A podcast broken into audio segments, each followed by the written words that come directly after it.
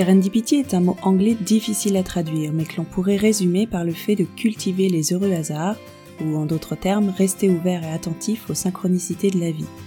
Je suis Mélanie, naturopathe et thérapeute spécialisée en fertilité féminine, et je suis moi-même confrontée à l'infertilité inexpliquée depuis plus de 8 ans maintenant. Ma philosophie est que tout arrive pour une raison, et que tout est juste, en dépit des apparences. Je pense que chaque épreuve peut être vécue comme une opportunité de grandir, de remettre de la conscience dans nos vies et de renaître. Dans ce podcast, je reçois des femmes qui ont réussi à transcender leurs difficultés à devenir mères pour se reconnecter à elles-mêmes et retrouver confiance en un avenir joyeux.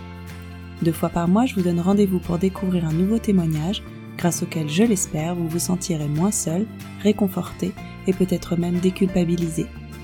Bienvenue dans Serendipity, le podcast qui vous aide à vivre votre chemin vers la maternité de manière plus sereine et positive.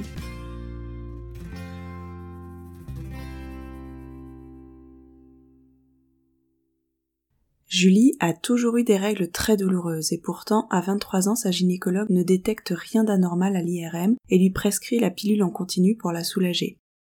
Quand Julie et son mari se lancent dans leur projet bébé, elle appréhende beaucoup le retour des douleurs et espère que cette grossesse arrivera vite. Mais ses règles ne reviennent pas, et elle apprend finalement qu'elle souffre du syndrome des ovaires polykystiques. Ils entrent alors en parcours PMA. Après quatre inductions, deux inséminations, une hyperstimulation suite à une première FIV et un transfert négatif, leur gynécologue leur propose de reprendre tous les examens à zéro.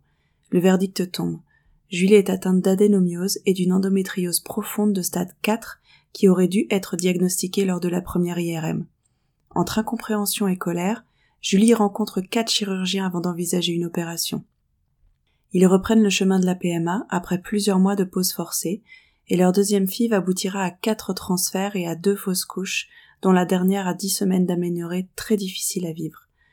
Aujourd'hui, Julie et son mari ont décidé de faire une pause pour une durée indéterminée.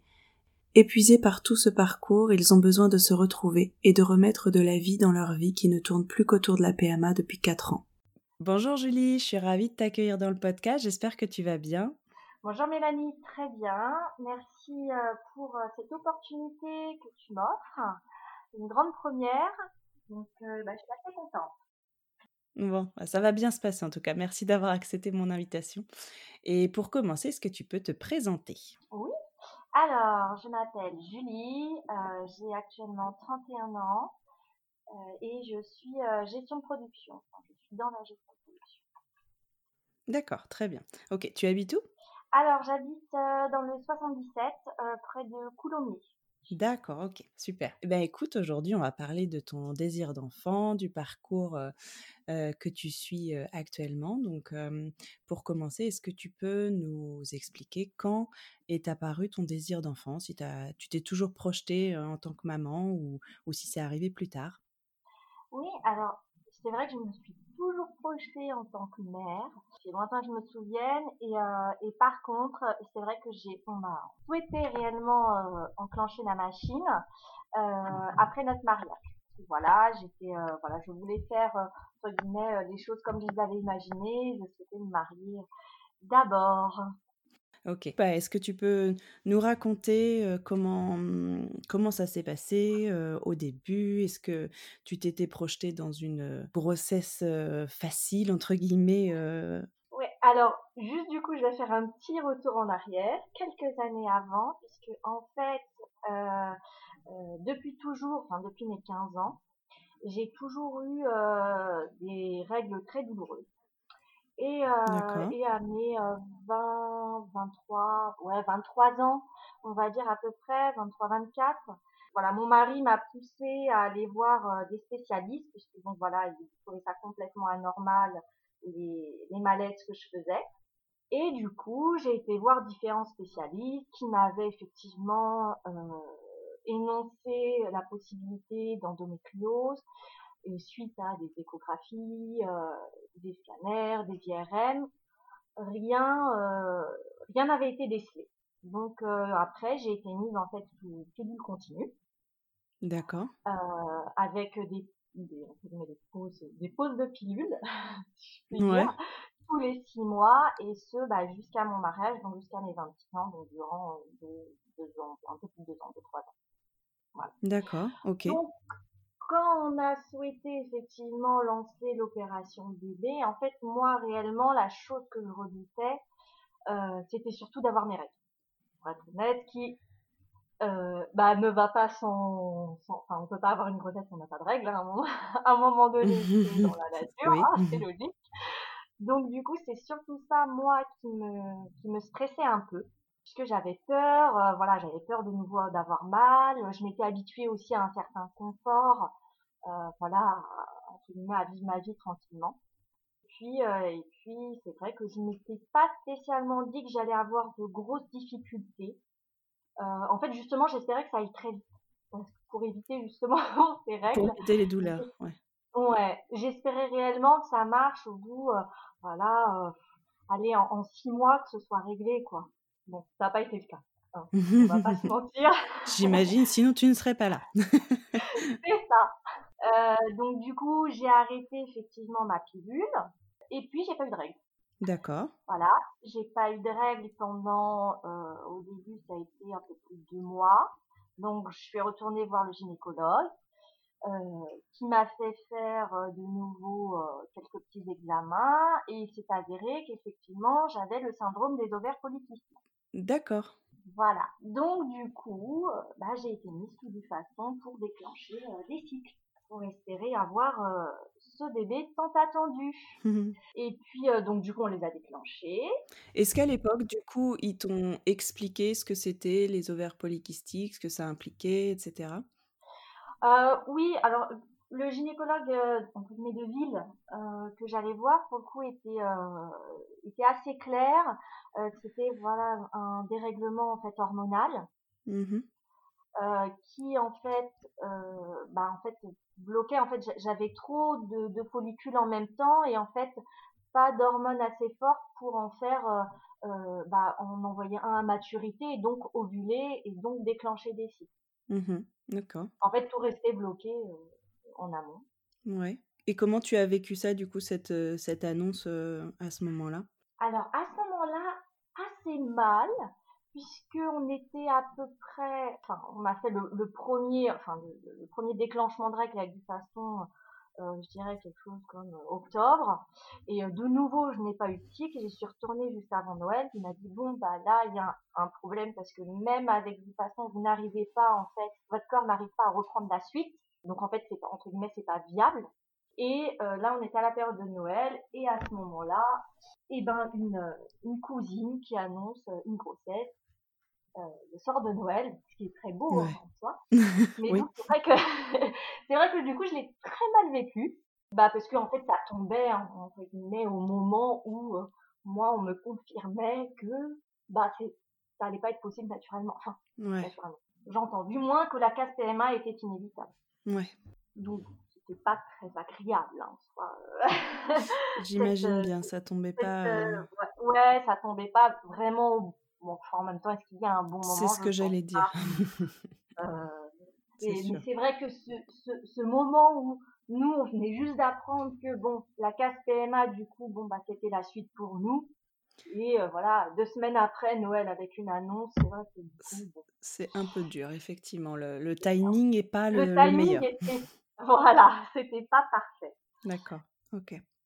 Donc du coup, euh, bah du coup en fait, il m'a orienté directement en PMA. Donc il m'a orienté vers euh, un gynécologue spécialisé que je suis toujours d'ailleurs. Ça faisait combien de temps du coup que tu avais arrêté ta pilule et que vous espériez avoir un enfant? Six mois, d'accord. Et il t'a orienté direct en PMA Directement en PMA, puisque euh, voilà, lui, enfin, bon, il a été honnête, il m'a dit voilà, moi, euh, en tant que gynécologue de ville, je peux vous prescrire effectivement du façon pour déclencher des cycles, mais vu que votre corps n'arrive pas de lui-même après la prise, parce que la prise de façon en fait déclenche euh, par privation d'hormones, en fait déclenche des règles. Et normal, normalement, par la suite, euh, le corps est censé en fait réussir à ovuler de lui-même. En fait, c'est comme un peu un coup de pouce pour dire vas-y, c'est bon. Euh, là, on t'a déclenché un nouveau cycle, tu peux y aller. Et en fait, moi, mon corps, ça lui suffisait pas parce qu'il ne se relançait pas derrière. Donc moi, il, a vraiment, il a très vite, effectivement, sur ça je le remercie, puisqu'il a très vite dit, bah moi à mon niveau, euh, je vais pas faire, pouvoir faire grand chose, ça sert à rien de vous faire attendre pour rien, et je vous oriente du coup, il m'a donné le nom effectivement de ma gynécologue actuelle, il m'a dit je vous oriente vers elle, c'est voilà, vous êtes obligé entre guillemets euh, passer par la PMA parce que là ça paraît un peu complexe, et du coup j'ai été très vite effectivement euh, orientée en PMA. D'accord, donc ouais, ça s'est fait quand même hyper vite et du coup, j'imagine que ça a été quand même quelque chose d'assez d'assez soudain et auquel tu t'étais pas forcément préparé. La PMA, tu savais ce que c'était? Tu en avais déjà entendu parler? Ouais, alors je savais ce que c'était puisque j'avais une amie qui était en PMA depuis, quelques années.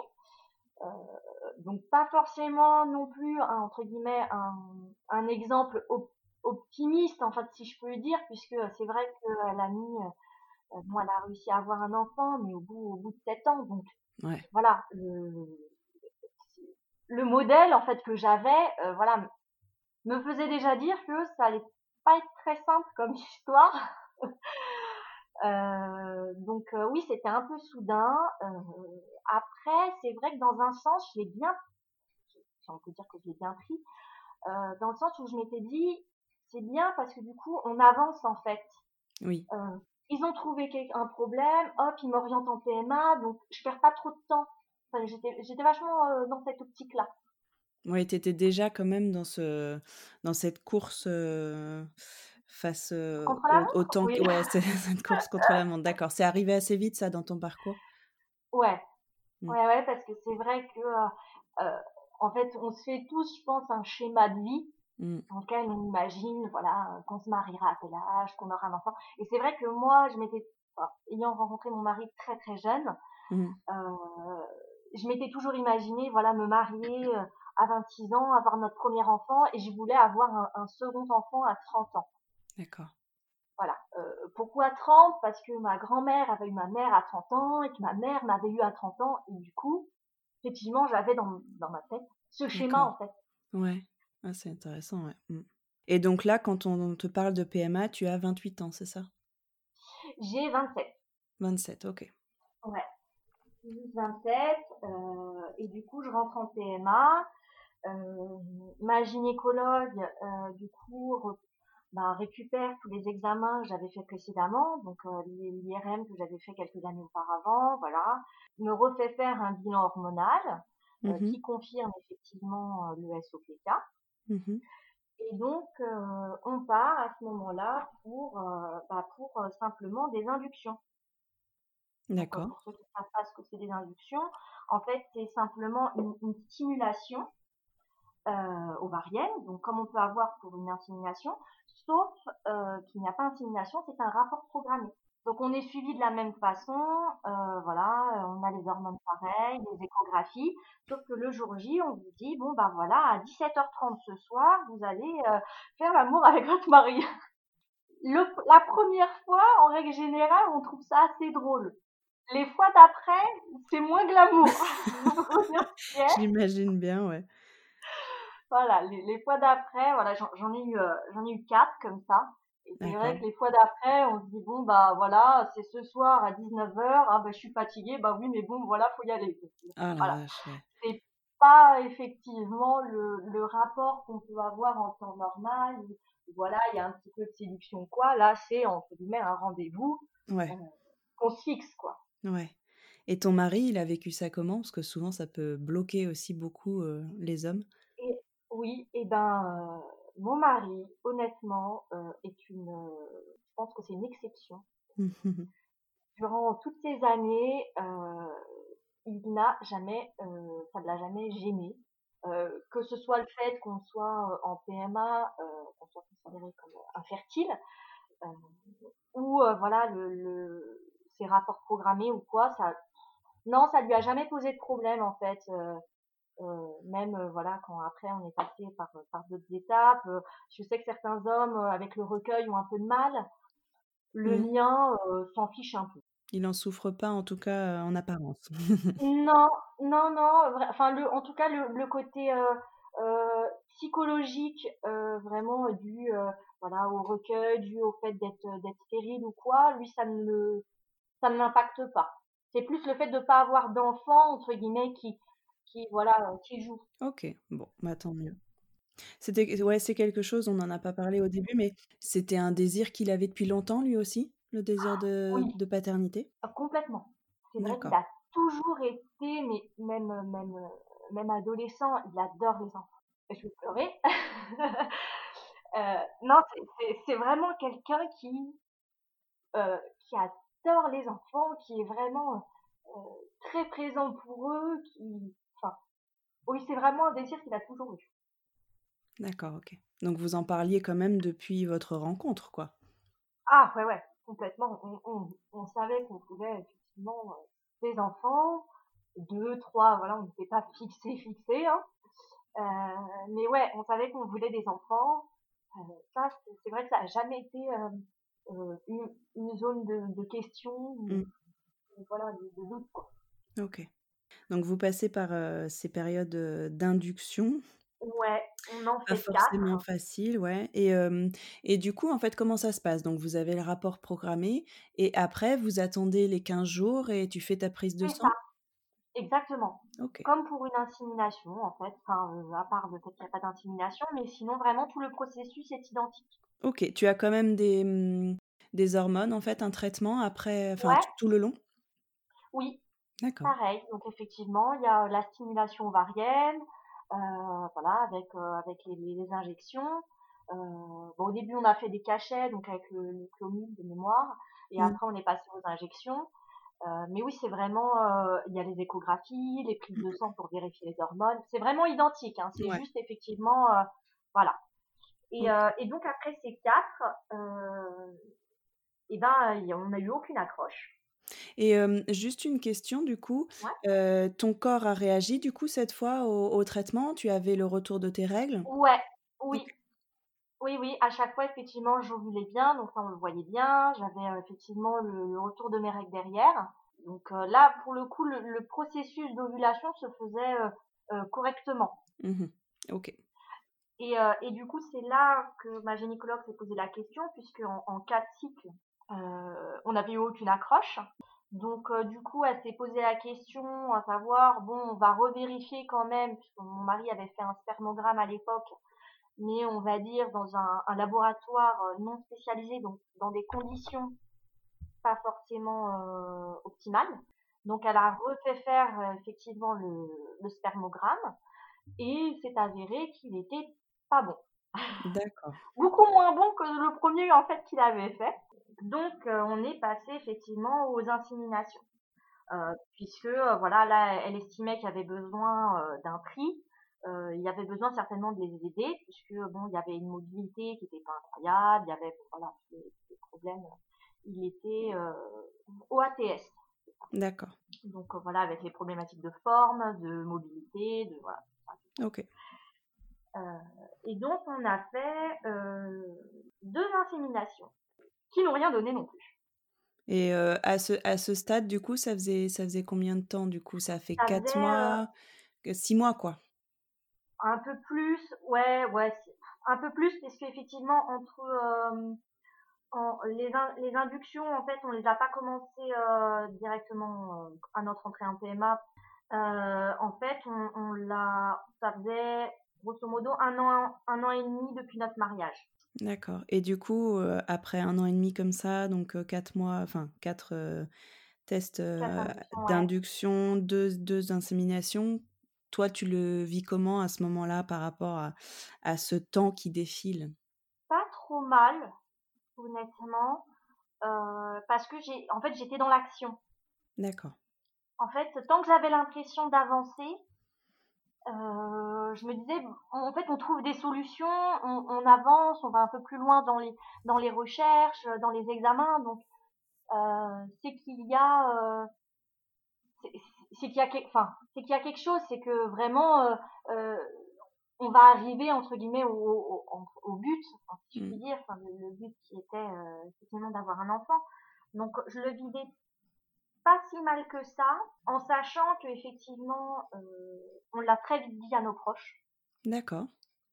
euh, puisqu'effectivement les questions, bon bah voilà, après un an de mariage, euh, tout le monde se posait la question. Et alors, les enfants, vous, c'est pour quand?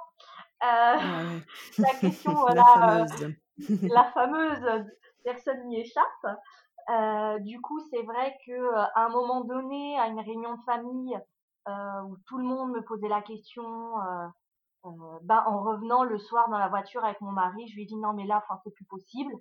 Euh, je vais finir euh, par soit en tuer un, soit craquer devant tout le monde, c'est au choix. Euh, donc, du coup, on l'a annoncé très vite. D'accord. Donc, c'est vrai qu'on a la chance d'avoir une famille qui est très compréhensive et très présente. Mmh. Du coup, c'est vrai que je le vivais pas si mal que ça, puisque je pouvais en parler librement. D'accord. Donc, ça allait. On va dire ça allait. Tu t'es sentie soutenue, en fait, par tes proches Ouais, ils avaient toujours beaucoup d'espoir. Enfin, je veux dire, quand on n'est pas dans le parcours, je pense qu'on est aussi euh, beaucoup plus dans euh, tout est possible, euh, la prochaine ça va marcher. voilà. Donc eux ils étaient vraiment là-dessus. donc c'est vrai que bon voilà ça ça ça, ça reboostait un petit peu. On disait ouais c'est vrai ils ont raison. D'accord. La prochaine ce sera la bonne quoi.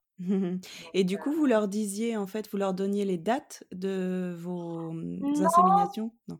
Non, pas forcément. Euh, on leur donnait pas les dates. Après, c'est vrai que souvent, euh, moi, j'en parlais avec euh, avec ma belle-sœur beaucoup. Et euh, c'est vrai que je revenais souvent vers elle. C'était après, en fait, après le négatif, en disant bon bah voilà, on a refait un essai, ça a pas marché. D'accord. Ok. Ils vous mettaient pas la pression pour savoir justement quand sera la prochaine, etc. D'accord. Non, non. Pour le coup, c'est vrai que ils respectaient beaucoup notre intimité là-dessus. Mmh.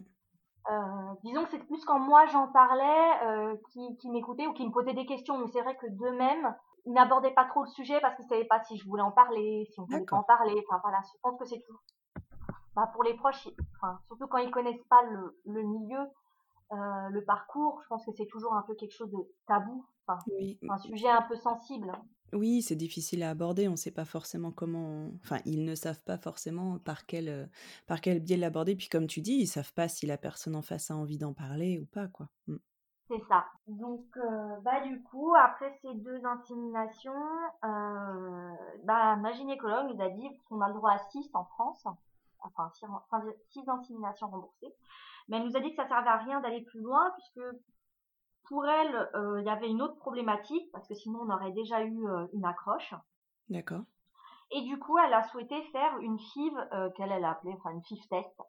En fait, une FIV pour vérifier la fécondation en fait entre nos deux gamètes, pour vérifier la compatibilité entre guillemets. D'accord. Et qu'il n'y avait pas, voilà, une problématique à ce niveau-là en fait. Ok. Donc, du coup, on était parti pour notre première FIV.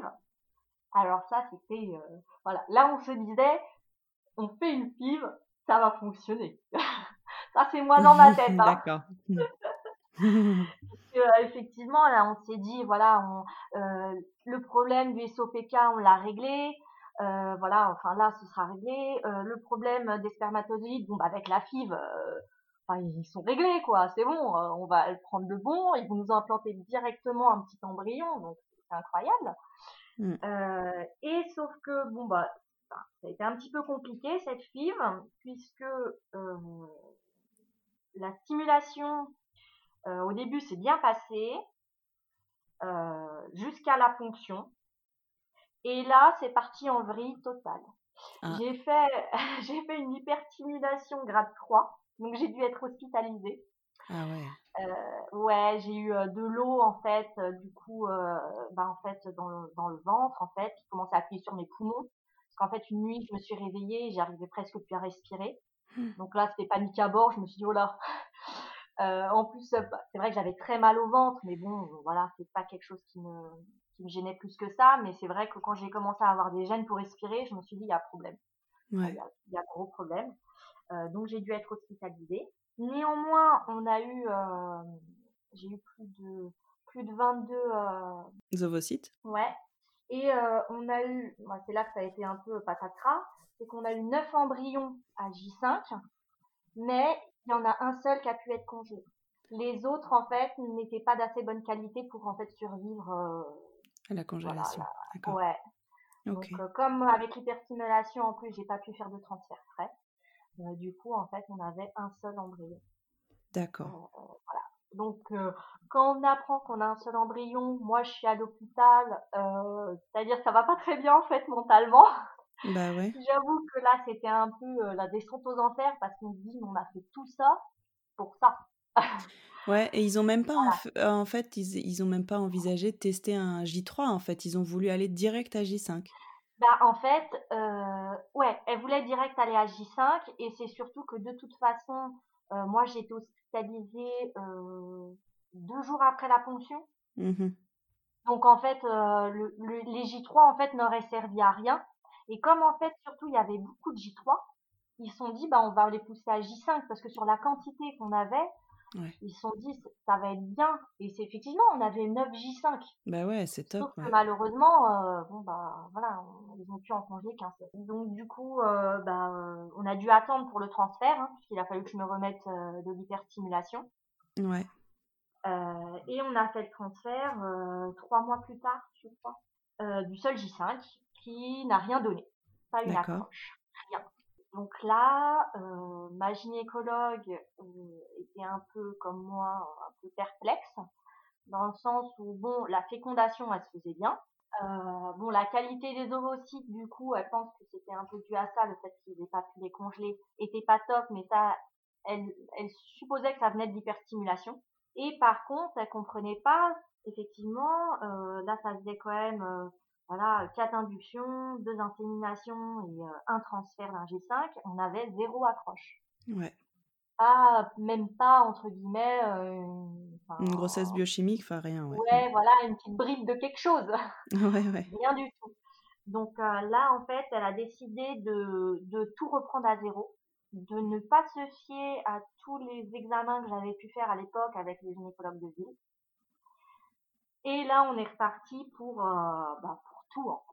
Euh, on a refait l'hystérosymphagographie, on a refait euh, l'IRM, on a refait euh, et et puis là ça a été là par contre le gros choc ah. puisque du coup on a découvert que j'étais atteinte d'endométriose stade 4 endométriose profonde et adénomiose. Et ça, à l'IRM, il l'avait pas distingué quelques années avant? Non, il n'avait. Alors que c'est vrai que les spécialistes qui ont revu mon, imagerie plus tard ont dit qu'effectivement, bah pour eux c'était flagrant. Ah. Ouais, donc euh, gros patatras. Ah ouais, t'as dû être très en euh, colère là quand même. Euh, ouais, en fait j'ai été, je sais pas comment dire. En fait j'ai été très en colère dans un sens, réellement, hein, parce que je me suis dit toutes ces années pour rien. Ça faisait quand même, bon voilà, ça faisait quand même deux ans et demi voilà, quand on était en, en, en PMA. Et je me suis dit, euh, avant ça, j'ai pris la pilule continue, tout ça, et en fait, ils n'ont jamais détecté ça, alors que c'était euh, gros comme une maison, le truc. Et en même temps, en même temps, j'étais soulagée parce que je me disais, en fait, il y a quelque chose. Ouais, et c'est ce que j'allais te demander par rapport à tes cycles, tes règles étaient-elles euh, douloureuses du coup pendant toutes ces ah années? Ah ouais. D'accord. Et ça, par contre, euh, ta gynécologue, elle s'en était pas inquiétée plus tôt, malgré tout? Eh ben, en fait, oui, mais euh, comme en fait tous les examens que j'avais passés, elle les avait regardés, et effectivement, dans les comptes rendus, il y avait rien. Eh ben non. Euh, en fait, la seule chose à l'époque qu'ils avaient qu'ils avaient détecté, c'était suite à une, une coloscopie, c'était en fait une inflammation du côlon. D'accord. Donc, en fait, elle, elle supposait, et ce qui avait été supposé à l'époque, euh, comme tous les autres examens étaient normaux, que, euh, bah, en fait, durant mes règles, comme effectivement, bon, bah, on a l'utérus qui travaille, et ben, en fait, ça appuyait sur mes intestins, ce qui créait cette inflammation, qui créait mes douleurs. D'accord. Voilà. Donc, euh, effectivement, comme tous les examens étaient revenus normaux, mmh. par quel miracle, on ne sait pas, mais en tout cas, ils étaient tous revenus normaux. Ouais et ben, euh, ben du coup on était resté là-dessus. Donc là effectivement quand euh, bah là tout ce qu'on a refait est revenu et effectivement euh, sans aucun doute puisque que ce soit enfin les examens j'en ai fait hein. honnêtement j'ai pas fait que l'IRM j'ai fait des échos j'ai aussi fait des comment on appelle ça endoscopie colorectale c'est le pire que j'ai vécu je crois en examen et c'est vrai que tous ces examens étaient unanimes j'avais effectivement une endométriose qui était euh, qui était profonde, qui était sur plusieurs organes, euh, qui était euh, diffuse.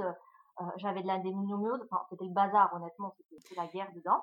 Et comme les examens étaient, étaient bons avant la PMA, est-ce qu'ils ont émis l'idée que ça pouvait venir des, des traitements en fait que tu avais eu toutes ces années pour non, non, parce que effectivement, quand ils ont revu les examens qui ont été faits avant la PMA, les spécialistes, eux, ont vu l'endométriose, en fait. D'accord, ok. Donc, en fait, c'est juste que des, des, examens, je les avais réalisés effectivement dans des, euh, bah, dans des IRM euh, classiques, euh, avec des personnes qui, malheureusement, n'étaient pas formées à la lecture de l'endométriose et, du coup, qui n'avaient rien vu. Donc, effectivement, j'étais restée bah, ces années avec avec ça, avec ces douleurs, en me disant, bah, moi, je m'étais fait une raison, en me disant, bah, non, c'est normal, en fait, euh, ça mal, bon, voilà. En fait, non. Et, euh, et du coup, là, c'est vrai que ma gynécologue a été euh, assez claire en me disant, bah, honnêtement, si vous voulez qu'on puisse avancer, je vous conseille de voir avec des chirurgiens pour vous faire opérer. D'accord. Parce que là, c'était trop étendu, c'était vraiment, ouais, c'était trop, en fait. Et donc, euh, elle m'a donné une personne, voilà, elle, euh, voilà, m'a orienté vers un spécialiste. Et moi, par contre, honnêtement, ayant tellement été refroidie euh, par la mauvaise expérience du coup euh, du médecin qui ne voit pas mon endométriose, euh, là, avant de me décider pour un chirurgien, j'en ai vu quatre. Ouais, tu as eu raison. J'ai dit cette fois, entre guillemets, je me, me ferai pas avoir, je vais pas faire confiance, même si bon, voilà, ça reste leur métier, mais je voulais pas faire confiance au premier. Et du coup, j'en ai vu, j'en ai vu quatre, et euh, dont un avec qui vraiment j'ai accroché, euh, mmh où sa méthode était euh, moins moins invasive, puisqu'effectivement mon endométriose étant très profonde, bah certains étaient partis directement pour m'enlever une partie une partie de ma vessie, d'autres une partie effectivement de mon côlon, donc ce qui nécessitait des poches, ce qui nécessitait voilà, enfin choses assez, euh, assez, assez contraignantes et euh, je pense assez aussi dur à vivre pour celles qui le, vivent.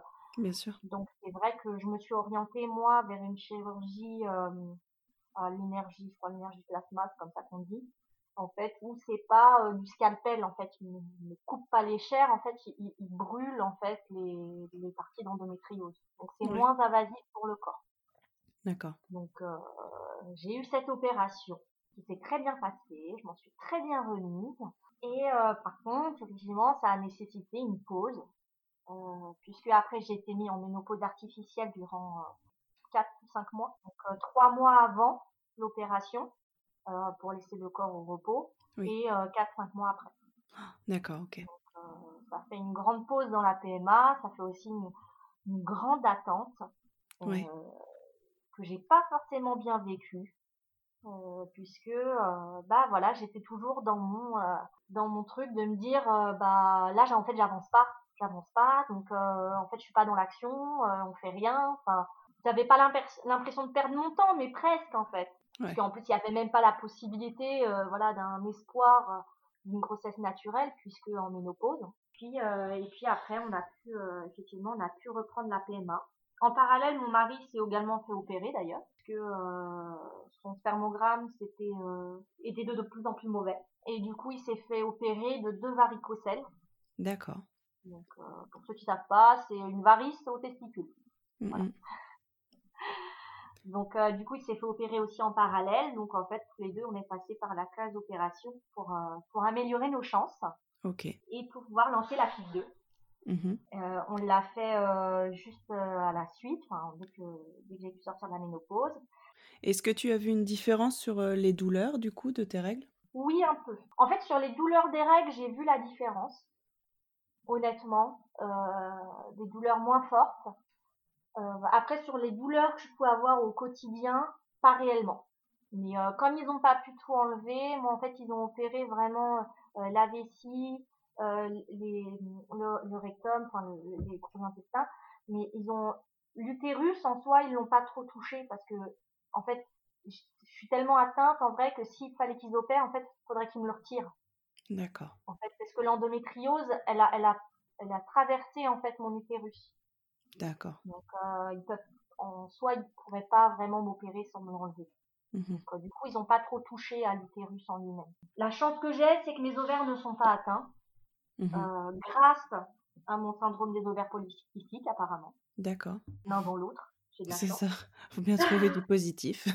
c'est ça, exactement. Et du coup, on est parti pour cette fille 2 euh, qui s'est mieux passée.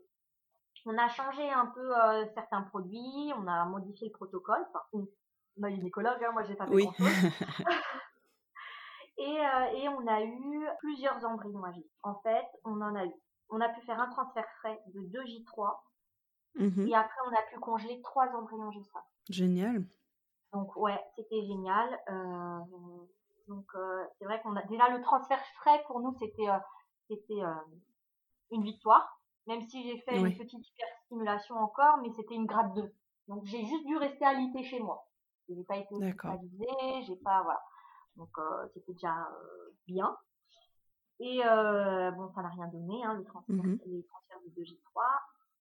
Et après, du coup, là, ce qui était bien, c'est qu'on a pu enchaîner euh, du coup, on a fait dans la foulée euh, un transfert d'un J5 et j'ai enfin eu une accroche. Donc euh, là, c'était c'était incroyable. Honnêtement, pour nous, c'était c'était c'était génial. Ah ouais, une grosse, enfin voilà, un début de grossesse. Oh, quand on a vu le positif, c'était vraiment le feu d'artifice. Hein. C'était mmh incroyable, vraiment. Avec mon mari, on était on était sur un petit nuage et malheureusement petit nuage qui s'est vite estompé puisque en fait déjà nos taux, enfin mes taux euh, de bêta-HCG en fait ils doublaient pas, ils triplaient. D'accord. Voire quadruplaient. Euh, du coup ma gynécologue euh, a supposé une grossesse gémellaire. D'accord. Donc l'embryon J5 se serait scindé. Mmh et, et puis ça a fini ça a fini en fausse couche à 5 semaines. Donc euh, une grosse déception parce qu'en fait on pensait vraiment avoir touché un peu au Graal, euh, si je puis dire. Euh, ça n'a pas été le cas. ouais. On a été un peu déçus, mais en même temps on disait que ça, ça, ça nous montrait que bah, l'opération que j'avais fait, que le changement de protocole, enfin ça avait un résultat quoi. Oui. Donc on disait bon c'est pas le bon embryon, mais en même temps, là, ça montre que vraiment c'est possible. Ouais. Voilà. Donc, euh, donc on est reparti. On a, on, a refait euh, deux. Enfin voilà, on, on a voulu refaire euh, un, un, autre transfert le mois qui suit. Euh, mon corps a pas bien réagi, donc du coup ça s'est fini en induction. Donc voilà, histoire de dire. D'accord. Et, euh, et, du coup, après, on a transféré encore un, un J5 qui n'a rien donné. Et en juin dernier, du coup, on a euh, transféré le dernier J5 qui nous restait cette fibre, mmh euh, sur lequel, du coup, euh, bah, bah, ça a marché. Je, suis tombée enceinte. J'y croyais, mais en même temps, j'avais peur. J'avais peur que ça recommence. J'avais peur de faire une fausse couche. Donc, euh, c'est vrai que je m'étais dit, alors, tant que déjà je vois pas le cœur qui bat, on s'enflamme pas euh, voilà, faut étape par étape, quoi. Vraiment. Mm. Euh, donc après, euh, bon, bah, les taux, par contre, ont très bien évolué. On a été euh, à la première écho, on a vu le cœur battre. Mm-hmm. Alors là, là, le, soulagement, parce qu'on dit que bon, bah, c'est bon, euh, enfin, c'est parfait, quoi. Bah ouais. après, j'ai quelques jours après, j'ai eu des, des, gros saignements. Donc panique. J'ai suis retournée faire une nouvelle écho. Et là, l'embryon était toujours là, donc c'était super. Et puis il y en avait un autre. Donc le J5 qu'on m'avait transféré, en fait, c'était de nouveau dédoublé. D'accord. Euh, J'avais deux embryons, euh, deux cœurs qui battaient. Euh, alors ça a été un peu, euh, enfin un peu irréaliste, honnêtement, parce qu'on s'est dit, euh, même ma gynécologue me dit mais vous me faites toujours des trucs bizarres. euh, puisque bah, la dernière fois on n'en voyait qu'un, là on en voit deux, et puis en plus c'est, euh, alors c'était, enfin c'était une grossesse gémellaire, mais mono mono, donc c'est apparemment très rare. D'accord. Du coup j'ai dû être arrêtée, puisque bon bah j'avais un décollement, c'est pour ça que j'avais D'accord. Et, et été sur des très près, je faisais voilà une écho par semaine, une prise de sang par semaine, et, euh, et malheureusement, ça n'a pas suffi. puisque puisque à presque dix semaines en fait, bah, quand on a vérifié à l'écho, les cœurs s'étaient arrêtés. Ah mince, ça, ça doit être terrible. Honnêtement, on y croyait très fort, et en même temps, et en même temps, on savait que c'était une grossesse très risquée, mais bon, ça enlève pas la déception. Ouais. On vous, on vous avait expliqué que c'était une grossesse risquée de par le fait que ce soit une grossesse gémellaire, c'est ça? Ouais, ouais, ouais. ouais. Ma, ma gynécologue m'avait, m'avait bien expliqué qu'effectivement, vu que c'était une grossesse mono-mono, en fait, ils avaient tout en commun. Ils étaient dans la même poche, ils avaient, le, enfin, ils avaient la même vésicule euh, Et en fait, elle nous a dit que voilà, euh, on allait faire au maximum, enfin voilà, qu'on allait se reposer et tout, que c'était possible, mais très peu euh, de ces grossesses en fait étaient menées à terme. D'accord, ok. Vous étiez préparée. Mon mari était bien plus préparé que moi en fait, honnêtement. Moi, j'étais vraiment dans l'espoir. Ouais. Lui, même après, enfin, quand, quand, quand les cœurs se sont arrêtés, il m'a dit, il m'a dit, mais tu vois, enfin, il m'a dit ça se sentait euh, par rapport à ce que notre gynécologue nous disait. Enfin, moi, je, je, je captais que les mots positifs en fait. Oui. et lui voyait l'ensemble de la conversation. voilà, euh, c'était la petite différence. Ouais. Et euh, c'est vrai que moi, je suis tombée quand même de plus haut que lui. Aussi parce que je pense, ça joue aussi, c'était moi qui les portais. Bien sûr. Et mon corps, voilà, avait quand même déjà, enfin, j'étais qu'à à 10 semaines, mais j'avais déjà, voilà, j'avais déjà un petit ventre. Je suis très menue, donc ça se mmh. très vite. Mmh. Euh, donc c'est vrai que bah forcément, je pense que ça m'a plus impacté. Bien sûr. Et, euh, du coup, voilà, j'ai dû, bon bah voilà, on a dû euh, arrêter les traitements pour pas pour que la fausse couche puisse se déclencher naturellement. Ça pouvait se faire naturellement même à ce stade? Oui, elle m'a dit qu'elle préférait essayer effectivement que ça se fasse naturellement, puisque si on devait passer par, par je sais plus comment un curtage. Un curtage, voilà. Euh, ça risquait d'endommager en fait euh, bah, mon utérus et qu'il était déjà pas en très bon état.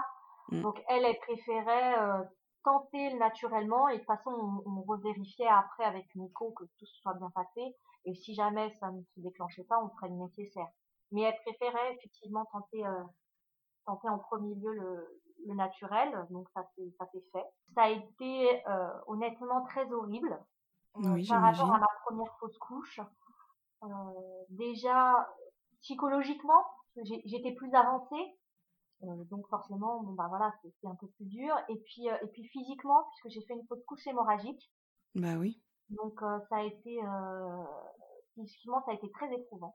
Et tu étais, tu étais chez toi en fait, t'as pas du tout été accompagnée pour ça? J'ai, non, j'ai été chez moi. mon mari a voulu m'a demandé si je voulais aller à l'hôpital. J'ai pas voulu. J'ai pas voulu parce que en fait, à ma première fausse couche, j'étais à l'hôpital et ils vérifient juste en fait honnêtement euh, que ça se décroche bien. Après qu'ils dû faire, ils font une échographie, une prise de sang, hein, votre taux chute bien, voilà. Mais en attendant, vous êtes dans une salle d'attente, euh, on vous donne effectivement des grosses couches, mais enfin vous vous videz de votre sang. Enfin, honnêtement, j'avais pas envie de vivre ça euh, dans une salle froide en plus avec le Covid. Ouais. Euh, bah, on peut pas être accompagné. Donc en fait, quand on va aux urgences, il y a uniquement la personne qui est euh, malade ouais. euh, qui peut rentrer. Ouais, tu vis ça toute seule. J'avais pas envie de vivre ça mmh. seule. J'avais pas envie de vivre ça dans un endroit voilà froid et, comme une salle d'attente. Donc j'ai refusé. J'ai dit à mon mari non, je préfère rester ici. De toute façon, ça changera. Voilà. je suis un peu bornée aussi. D'accord. Euh... Mais on t'avait prévenu quand même des risques euh, hémorragiques justement? Non, honnêtement non. Même ma gynécologue a été surprise après. Euh, quand je lui ai raconté, elle m'a dit mais en fait vous auriez dû aller aux urgences. Ce que vous avez vécu, enfin ça aurait pu être risqué. Donc euh, et du coup suite à cette à cette fausse couche, là aujourd'hui on a décidé du moins de, de faire une pause mmh longue et indéterminée. Ouais.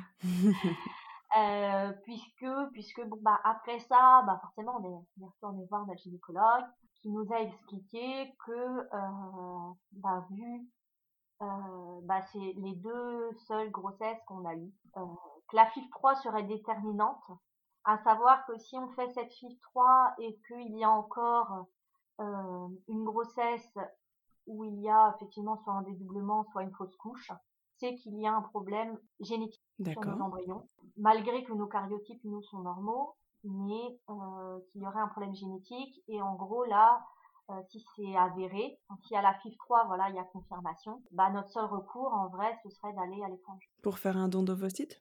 Non, pour faire un DPI. D'accord, ok. Donc, parce que mon, mon, mari, pour le moment, est contre le don d'ovocytes. Surtout qu'on mmh ne sait pas si le problème vient des ovocytes ou bien des spermatozoïdes. Bah oui. Mmh. Donc, euh, lui, il est plus dans l'optique. Soit, la, enfin, pour le moment, après, on ne sait pas comment. Euh, mais si on fait cette FIF 3, il est plus dans l'optique, soit ça marche, soit on s'arrête. D'accord. Et toi, comment tu le vis? Moi, personnellement, je suis pas du tout contre le don d'ovocytes. Ça ne me gêne pas du tout. Ça, ça D'ailleurs, ça ne m'a jamais posé aucun problème. Même au début, de notre parcours PMA, j'avais envisagé cette option en disant bah si ça jamais ça vient de moi, c'est pas quelque chose qui me pose problème à partir du moment en fait où je porte l'enfant. Après voilà c'est aussi une décision de couple. Oui. Euh, donc euh, si effectivement le, moment venu, si cette fille 3 euh, qu'on fera, je ne sais pas, dans un an, deux ans, on verra. Si celle-ci bah, porte pas ses fruits et confirme effectivement qu'il y a un problème, on avisera. Moi, j'essaierai, je pense, peut-être de le pousser. Mm. Soit après, effectivement, on, économise et on, disait, on fait une FIV, une seule à l'étranger, mais vraiment pour, pour se dire on aura tout tenté et rien regretté.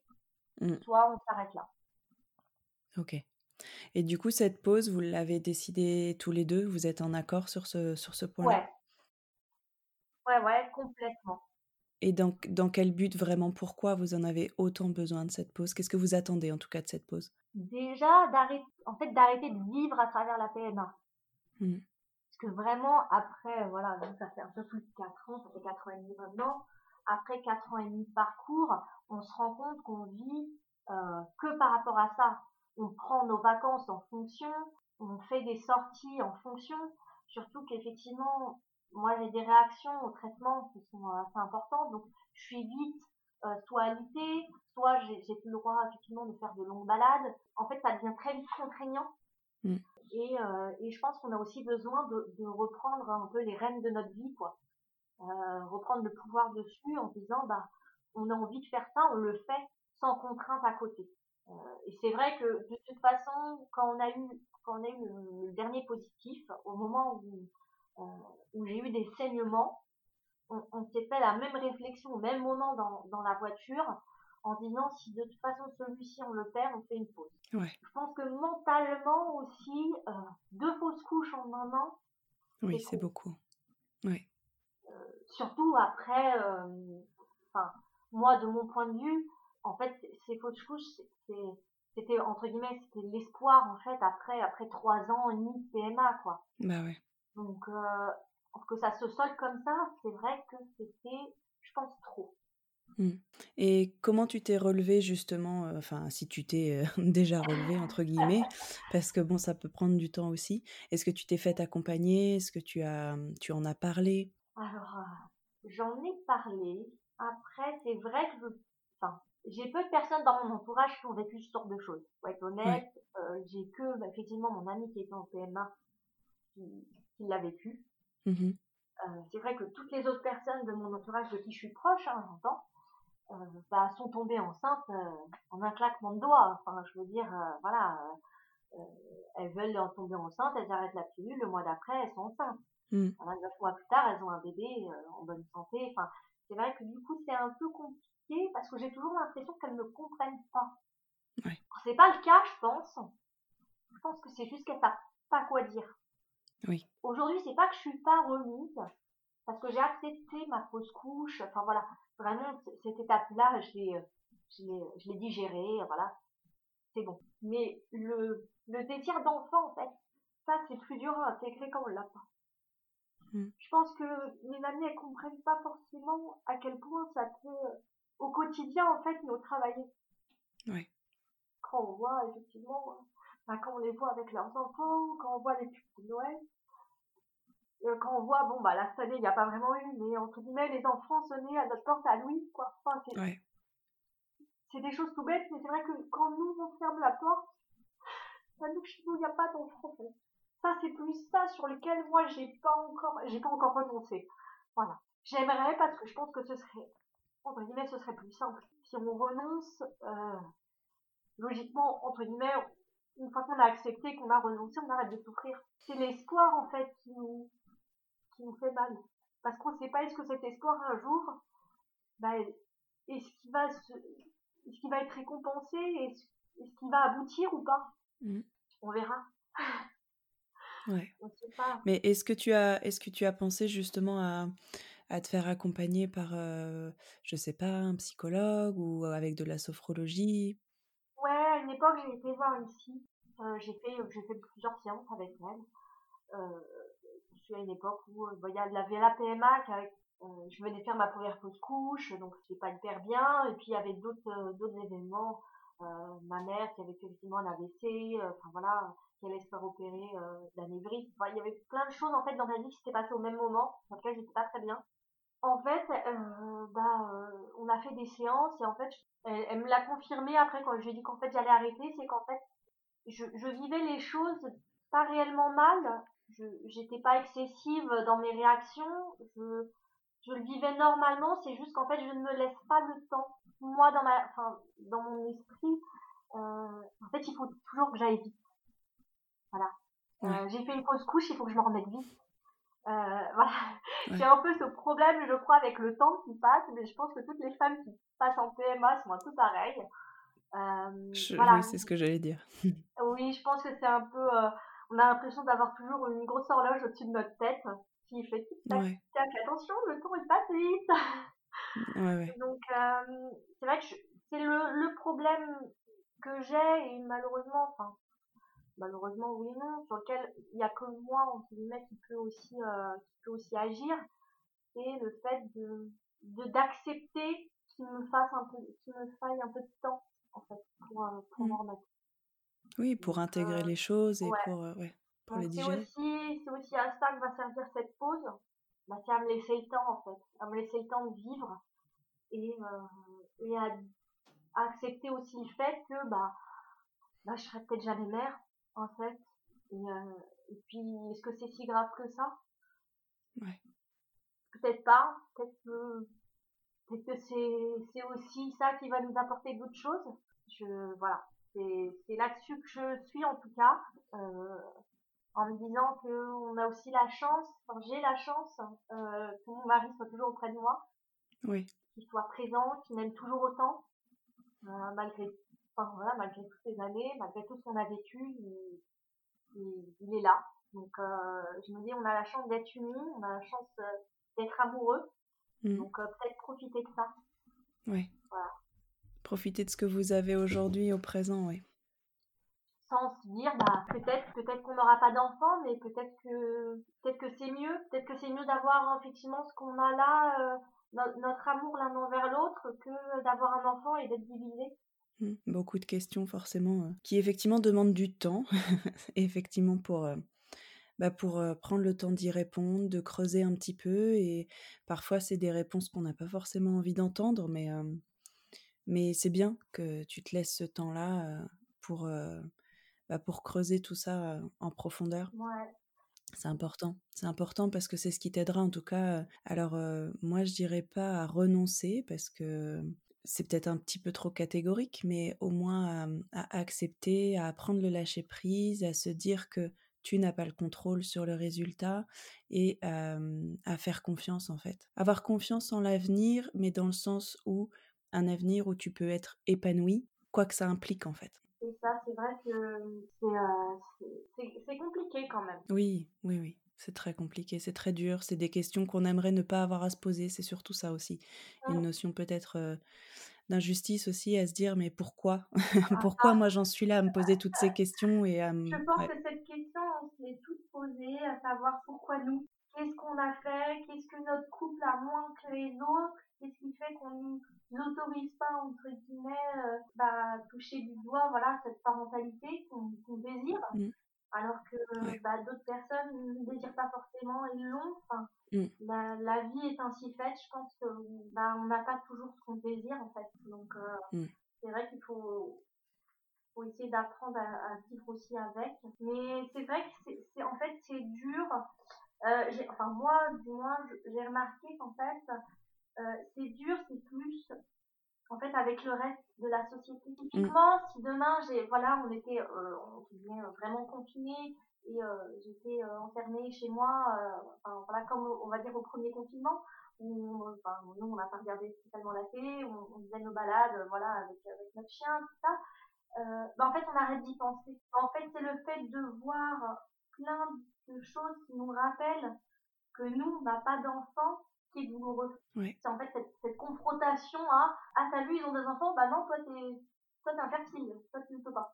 C'est vrai que la, la parentalité est enfin elle est, elle est présente partout euh, dans notre société. Euh, Encore hier j'ai vu une pub pour une boisson gazeuse c'est une femme enceinte je ne vois pas le rapport. La fille court comme ça dans la pub et à la fin hop on voit qu'elle est enceinte. Quel rapport entre le fait de vendre une bouteille d'eau avec une bouteille d'eau gazeuse avec le fait que la femme soit enceinte je ne comprends pas? La dernière fois, pareil, une pub de voiture. Une pub de voiture où euh, la fille annonce qu'elle est enceinte à table et l'autre dit super, je vais changer de voiture. C'est vrai qu'on est focalisé là-dessus.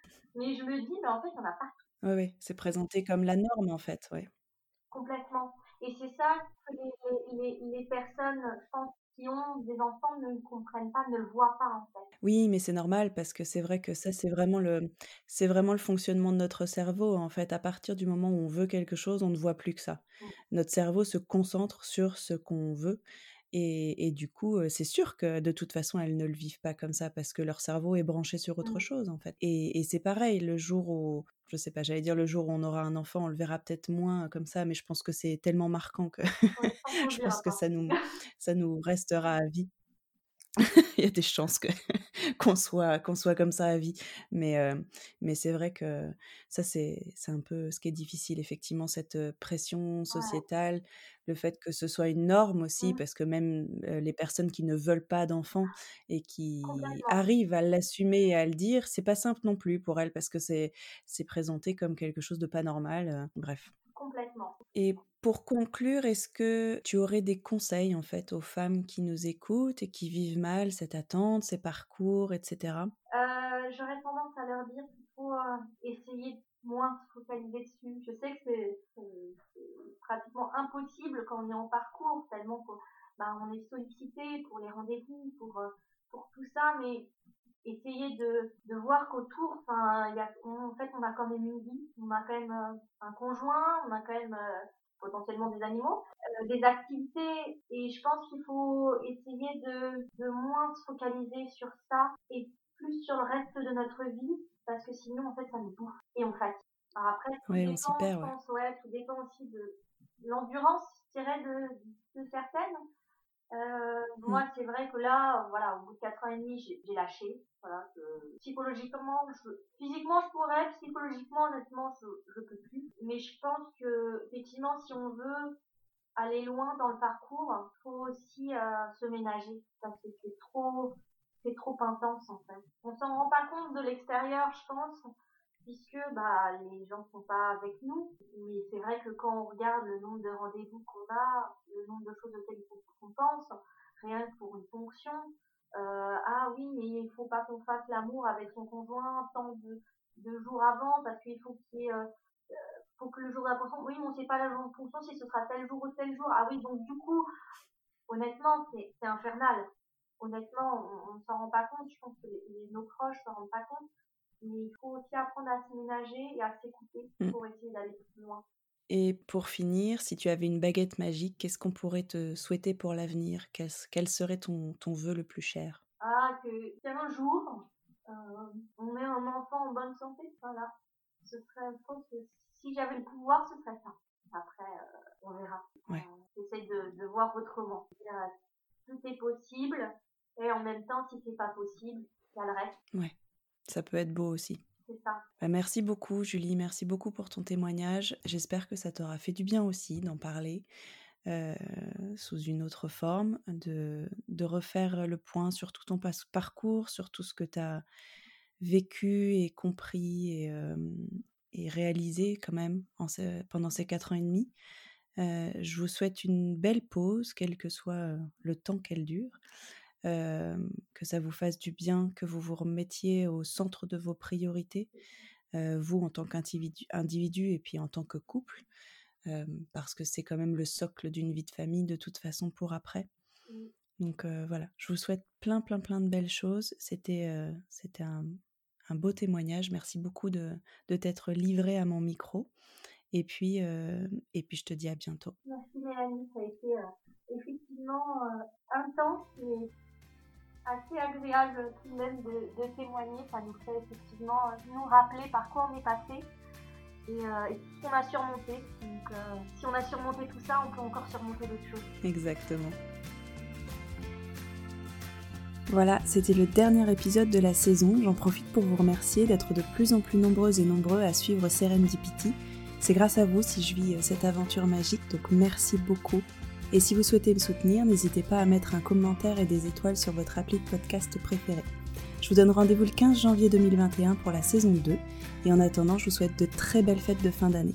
Prenez bien soin de vous